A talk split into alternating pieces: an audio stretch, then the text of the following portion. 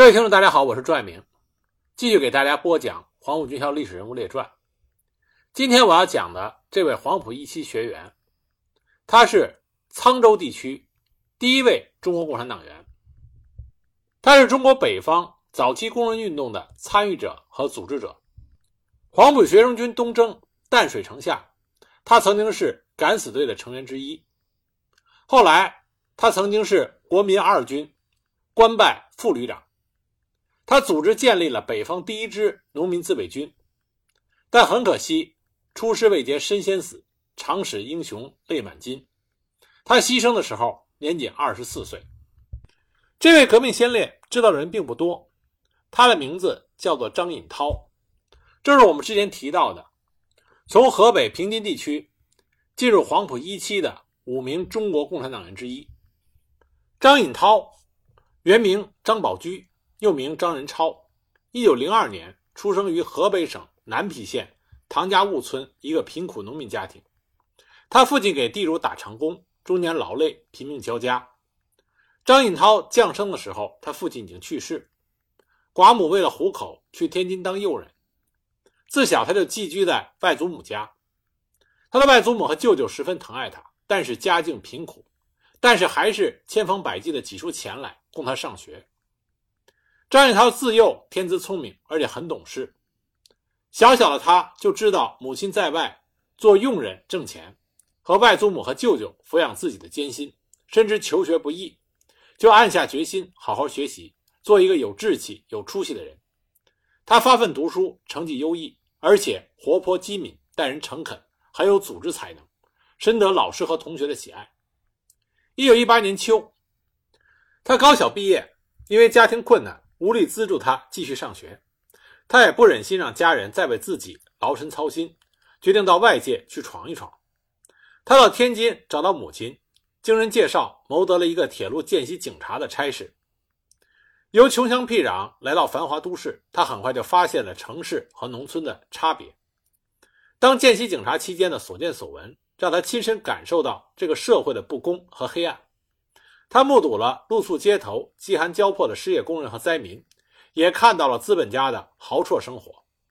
更令他憎恨的是那些肆无忌惮的外国人。面对政府的腐败、外国的入侵、人民的灾难，张颖涛开始思索：中国的出路、民族的希望在哪里？也正在这个时候，他将自己的原名宝驹改为尹涛，意思是要韬光养晦，做一个有雄才伟略的人。一九一九年，五四运动的浪潮波及天津，张颖涛看到了革命的曙光，他投身于五四运动当中。他结识了余方舟、安庆生、安体成、余树德等一批著名的北方学界革命领袖，他们向张颖涛介绍了苏俄的十月革命，推荐宣传共产主义的刊物。张颖涛如饥似渴的阅读，感到找到了革命的方向与目标。五四运动之后。李大钊等人在北京大学成立了马克思学说研究会。一九二一年十月，该会公开的接纳全国各地倾心于实业社会主义革命道路的人。张颖涛成为该会在天津的通讯会员。研究会得到了北大进步教授和教师的大力支持。李大钊给会员做了马克思经济学说的演讲。研究会还经常的召开讨论会、讲演会，研读共产党宣言。讨论俄国革命以其建设，张颖涛利用铁路警察的身份的方便，经常到北京直接听讲，从而拓宽了思路，增长了见识，鼓舞了斗志。在马克思主义启蒙教育下，他对社会的认识不仅仅停留在因为家庭贫困寻求个人出路上，而是从马克思主义的高度看到了社会革命的必然。他在政治上更加成熟，以火一般的革命热情投身于工人运动之中。一九二二年春，张颖涛在天津地纬路铁路工人业余学校当老师，利用课堂向工人宣传革命。这个时候，中共北京区委负责组织工作、兼任北方劳动组合书记部主任的罗章龙到天津巡视，党组织分配张颖涛协助罗章龙工作。经过一段时间的斗争考验，罗章龙看到张颖涛对革命忠心耿耿，热情很高。无论多么艰难的任务也能出色完成，就和天津早期工人运动负责人安庆生介绍了张锦涛加入了共产党，并经中共北京区委批准，参加了北京大学党支部。从此，张锦涛就明确了自己的共产主义信仰，为共产主义而奋斗。他和共产党员于树德、施存斋在天津积极举办业余补习学校、工人图书馆、五五代卖社、工人乐群会，以及建立社会主义青年团。一九二二年九月，为了开辟家乡一带的革命，他发展了沧县大堤东村的天津上学的回族青年刘格平，加入了社会主义青年团。不久，刘格平回到津南，把革命的火种引到了这一地区。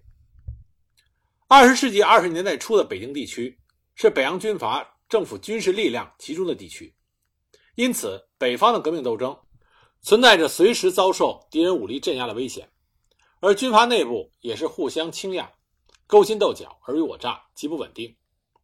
北洋军阀下层士兵大部分都是来自于农村的贫苦农民，为了争取其下层官兵，中共北京区委决定成立军事工作组，罗章龙任组长。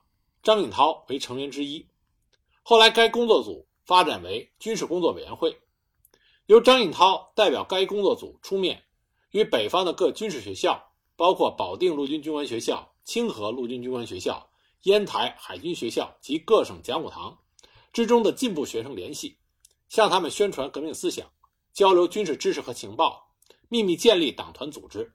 同时，张颖涛还对北洋军阀内部的有关情况。进行了详细的了解和研究，他对《步兵操典》一书颇有研究，并主张以此书为教材训练工人纠察队，保护工人斗争。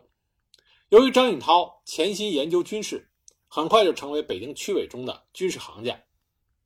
一九二二年，北方劳动组合书记部迅速的发展，逐渐成为领导数十万工人斗争的司令部。书记部的工作涉及范围甚广，指导北方十二个省。和十六个大城市的工人运动，工作任务极其的繁重和艰巨，人力经验均感不足。为此，北京区委决定，北方区党员全力参加书记部工作。张颖涛入党之后，就被吸收为书记部的特派员，频繁地活动在京凤、京绥、正太等铁路线上。一九二二年五月一日，第一次全国劳动大会召开，北京区委北方劳动组合书记部。决定发动北方铁路工人和开滦五矿的工人大罢工。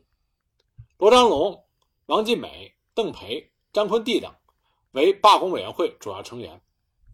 因为张颖涛懂军事，委派他负责两千余人的工人纠察队的训练工作，以及罢工期间的组织指挥工作。八月二十四日，长辛店铁路工人罢工。这时，张颖涛因为母亲生病，正在家乡。听到消息之后。立即从家乡赶赴到长辛店罢工现场，和邓中夏等罢工领导人一起指挥了这次铁路工人罢工运动，最终取得了罢工斗争的胜利。十月二十五日，开滦五矿五万煤矿工人为了反对英国资本家的剥削，进行总同盟大罢工。罗章龙、王尽美、彭礼和、邓培等人是罢工指挥部的主要成员，张颖涛。负责组织指挥工人纠察队，配合罢工行动。罢工期间，张颖涛指挥了工人纠察队，对付三千多名反动军警和英帝国主义的一百多名水兵。纠察队与敌人针锋相对，经过反复的较量，终于使敌人无计可施。在斗争过程中，罗章龙和邓培被敌人抓去，张颖涛率领工人纠察队又把他们抢回来。罢工斗争历时二十五天，终于取得了胜利。张颖涛在罢工斗争中突出的表现和卓越的指挥才能，赢得了北京区委的称赞。北京区委领导的罢工斗争如烈火燎原。一九二二年十二月十五日，张颖涛又参与组织领导了正太铁路工人大罢工。罢工委员会发出了正式罢工宣言，要求路局答应工人加薪、减少工时等条件。罢工斗争坚持了十多天之后，资本家只好答应了工人提出的条件。再一次取得了罢工斗争的胜利，张颖涛也在数次罢工斗争中得到了锻炼和考验，成为了一名富有罢工斗争经验并有威望的工人运动领袖。一九二三年一月，张锦涛随同罗章龙、孙云鹏等人到郑州参加了京汉铁路总工会成立大会。北洋军阀吴佩孚和萧亚南在帝国主义的指使下百般的阻挠和破坏。为了争取总工会的自由，京汉铁路全线工人举行了总罢工。这次罢工遭到了吴佩孚的血腥镇压，这就是震惊全国的二七大惨案。张颖涛率领工人纠察队和罢工工人不畏强暴，奋不顾身，使得一些战友和罢工工人脱险。张颖涛在罢工斗争中置个人的生死于不顾，始终站在罢工斗争的最前列，为领导罢工斗争和工人运动做出了重要的贡献。二七风暴之后，北京政府交通系和北京军警机关暗中勾结，向中共北京区委和劳动组合书记部发起了猛烈进攻，企图将地下党一网打尽。天津、郑州、丰台等处的工会组织被查禁，大批的工人和学生被逮捕。一时之间，北方出现了空前的白色恐怖，大有寸步难行之势。在这种形势下，中共北京区委决定建立自己的武装，用枪杆子。回击敌人的残酷镇压。当时，第一次国共合作已经形成。孙中山在黄埔创办了黄埔军校。一九二四年三月，张颖涛受中共北京区委派遣，和杨其刚、姜振环等四名直隶省的青年去黄埔军校学习。三月十四日早晨到达上海。当时任国民党中央候补执行委员、宣传部代理部长、中共中央秘书的毛泽东接见了张颖涛等人。后来又几经周折，在五月经考试正式入黄埔军校学习，成为黄埔军校一期生。第一期学员共编四队，张颖涛被编入第二队。在黄埔军校，他不仅刻苦学习政治、军事、战术等理论知识，而且积极地参加地形作业的野外实习。他认真阅读了世界革命史、中国国民党史、帝国主义侵略中国史等著作，军事技能和战术素养得到了很大提高。这个期间，张锦涛加入了左翼的青年军人联合会，和同学们一起探讨时局和救国救民的道理。一九二五年二月，张颖涛被编入黄埔学生军军官教导团，参加了平息商团叛乱，又参加了讨伐广东军阀陈炯明的战斗。在东征东江、重占汕头、围攻淡水、激战海陆丰等战斗中，张颖涛表现英勇。作为奋勇队的一员，与战友们冒着敌人的枪林弹雨，不怕牺牲，冲锋在前，受到了黄埔军校政治部主任周恩来的召见和鼓励。一九二五年三月，张颖涛于黄埔军校毕业，受党组织派遣，以左派国民党员的公开身份，到驻河南开封的国民军二军中搞兵运工作。同去的还有其他四名共产党员。张颖涛在开封遇到了由天津党组织派来的刘国平。两个人对于中国革命和战争问题进行了深入细致的分析研究。在开封城的一家旅馆里，张颖涛对刘国平说：“北方主要问题是反对奉系军阀，国民军多是直系军阀曹锟、吴佩孚的旧部，未加改造，一遇风吹草动就靠不住。在黄埔由我们党团员组成的军官革命团，在东江战斗中攻无不克，勇不可挡。这充分的证明了。”我们党应该组织自己的军队，像苏俄那样建立工农苏维埃政权。张颖涛对时局的精辟分析，令刘国平十分的佩服。张运涛和刘国平先后来到驻新乡的国民军二军二师师可宣旅，张运涛被委任为副旅长，刘国平为上尉副官。他们在四旅先后发展了军事教练所所长任敬哉、独立营营长许全忠。等为共产党员，并建立了党支部，在连队建立了党团支部，积极发展进步军人加入中国共产党。我在逝去的牛人系列里边专门讲到过徐先忠，陕北的红色根据地的起点就是渭华起义，而徐先忠是渭华起义重要领导人之一，而他的领路人就是张颖涛。一九二五年秋，国民军一军、二军一部和三军。决定联合攻打盘踞在天津的奉军李景林部。张颖涛认为创建革命武装的时机成熟了，于是经指示当时郑州的地下党组织同意，张颖涛主持召开了四旅党支部会议，研究决定由张颖涛去津南农村建立农民武装，刘国平去天津组织工人武装，然后两支部队在津南会师，开辟革命根据地，建立工农革命政权。也正是在这次会议上，张颖涛批驳了共产党不宜搞武装的错误观点，统一了认识。我们应该意识到，这个时间点是一九二五年秋天，远早于著名的我们中国共产党独立领导的三大起义，那是一九二七年。也就是说，在三大起义之前两年，张颖涛已经勇敢地走出了由中国共产党独立领导武装斗争的这第一步。国民军二军中，石可轩是最进步的一名旅长，他已经经过天津党组织介绍，加入了中国共产党。一九二五年，张颖涛等人的行动得到了石可轩的支持，他拨给了张颖涛一部分人和枪支弹药。十月，张颖涛协同二军参议陈秀福和一部分人乘火车北上，在石家庄集结，有四五十人、三四十支枪，组成了一支小部队。打着国民军二军的旗号向东开来，途经晋县、深县、武强、交河，到达博镇后，又收缴了一部分败逃的奉军的散兵游勇和地方民团，部队达到四五百人。一九二五年十二月，张颖涛在博镇召开了有当地群众参加的大会，宣布金南农民自卫军成立，举行了武装起义。张颖涛任司令兼党代表，陈秀福任副司令。自卫军制定了军纪，宣布了驱逐帝国主义、铲除封建主义、实现共产主义的政治纲领，并提出了保护农民利益、打倒反动军阀、镇压土豪劣绅、反对苛捐杂税等革命口号。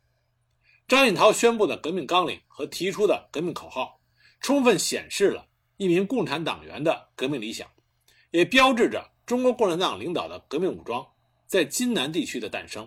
这是一九二五年，自卫军成立大会之后，张颖涛率领津南农民自卫军自博镇出发，挥师东下，浩浩荡荡，首先占领了南皮县城，收缴了守城警察、地方民团的百余枪支。张颖涛找到县长，约法三章：供给军费，发足军饷，不准横征暴敛，取消苛捐杂税，打击侵犯农民利益的土豪劣绅。部队路过南皮县唐家坞郝庄的时候，乡亲们听说张颖涛当上了司令，争先恐后的涌上街头。只见街头放了几张桌子，墙上、树上贴着征召自卫军的标语。张颖涛穿着军装，向人们宣传革命，动员参加自卫军。一些有志青年积极参加了他的队伍。张颖涛率领部队经盐山县城进驻旧县镇。经过短暂的休整，进军庆云县。县城内原来驻有奉军张宗昌的守军一个营，听到消息以后弃城而逃。自卫军占领了庆云，收编了一百多名地方民团。自卫军纪律严明，秋毫无犯，所到之处专门的打击土豪劣绅。队伍开到乐陵黄家镇的时候，当地百姓反映，一个包税商横行霸道，无恶不作。张颖涛立即将他抓起来，痛打一顿。教育他不许欺压百姓，自卫军声名大振，青年踊跃参军，很快就发展到一千二百多人，编成三个大队和一个五十人的手枪骑兵队。一大队留守庆云县城，二三大队和骑兵队以旧县城为中心，活动在河北盐山、沧县、南皮、山东庆云、乐陵的广大地区。不久，农民自卫军回师，司令部驻扎在河北省盐山县的旧县镇。为了扩大影响，以快邮带电的方式向全国发出了《津南农民自卫军宣言》。宣言发出之后，全国震动，北方军阀一片的惊恐。国民二军司令、河南督办岳维俊和国民军三军分别下达了命令，要消灭自卫军，通缉张颖涛，并要求就地正法。接着，国民军三军门至中旅进驻到盐山一带布防，国民军二军攻赴魁旅。亦由吴桥、桑园移防到博镇、南皮一带，对自卫军形成了四面包围的态势。自卫军处于非常危险的境地。在这个紧要关头，张颖涛一面急电在天津的刘和平，速来共商对策，一面亲赴天津找党组织，与驻天津的石可轩商定，将自卫军拉到四旅驻杨柳青的徐全忠、任景栽住河边，以便保存这批革命火种。而后，张颖涛立即返回旧县镇，自卫军司令部驻地。这个时候，刘国平已经受天津党组织的派遣前来。张颖涛任命刘国平为农民自卫军参谋长。他们分析了形势，决定率一大队和骑兵手枪队作为先遣队，经南皮县城到博镇，乘火车北上。一九二六年十二月四日，部队到达南皮县城的时候，因为县城有功夫魁部驻防，城门未开，张颖涛就率领部队准备到专河上火车。当部队行至南皮县城北徐庄的时候，突然遭到功夫魁部伏兵的截击，双方展开激战。尽管农民自卫军英勇奋战，但是因为双方兵力悬殊，而自卫军又多是入伍不久的农民组成，缺乏实战经验，很快就被敌人的骑兵队冲散。激战之中，张颖涛手持勃朗宁手枪，一连打倒了六七个敌人，但终因子弹打光，寡不敌众，不幸被俘。敌人用铁丝将张颖涛捆绑在汽车上，连夜押到农民自卫军司令部所在地旧县镇。守城的农民自卫军两个大队手枪队七百多人，向副司令陈秀福请战，要求去救出自己的司令。陈秀福借口说：“我们上去一打，敌人就可能先杀死张司令。”下令按兵不动。敌人把五花大绑的张颖涛押到旧县镇的西门外，用刺刀和枪口对着张颖涛的后心，逼他向自卫军喊话，让自卫军缴枪投降。张颖涛大义凛然，严词拒绝。敌人又以枪毙来威胁他，张颖涛回答说：“枪毙我不要紧，我要当众讲话，讲完了随你们的便。”敌人答应了他这一要求。张颖涛面对围观的群众和国民军的官兵，慷慨陈词。他宣讲了俄国十月革命的伟大意义，讲到了中国人民劳苦大众的苦难，指出只有打倒帝国主义、封建主义和军阀的黑暗统治，在共产党的领导下建立工农苏维埃新中国。劳苦大众才能获得解放。他慷慨激昂的演讲持续了两个多小时，围观的群众无不为之感动，国民军中的不少官兵也被打动了，就连受命行刑的敌人的营长也被他的演讲打动，不忍向他开枪。张颖涛最后是高呼着“打倒帝国主义，打倒军阀，十月社会主义革命万岁，中国共产党万岁”而壮烈牺牲的。那天是一九二六年二月五日。张颖涛牺牲的时候年仅二十四岁。张颖涛牺牲之后，自卫军失去了领导，多数战士对于副司令陈秀福按兵不动、不组织营救，义愤满腔，纷纷离队回家。就这样，一个初露锋芒的农民自卫军就此夭折。张颖涛虽然牺牲了，但他创建领导的金南农民自卫军的英勇事迹，在金南地区人民群众中广为传颂。一九八五年，刘国平捐资。在南皮县烈士陵园，为张颖涛树立了花岗岩石雕像，同时建立了张颖涛纪念展史。一九八六年，九十岁高龄的罗章龙，为了纪念张颖涛牺牲六十周年，赋诗一首。这首诗这么说的：“北国之强张颖涛，开滦正定显英豪。金南起义风云壮，功耀千秋渤海涛。”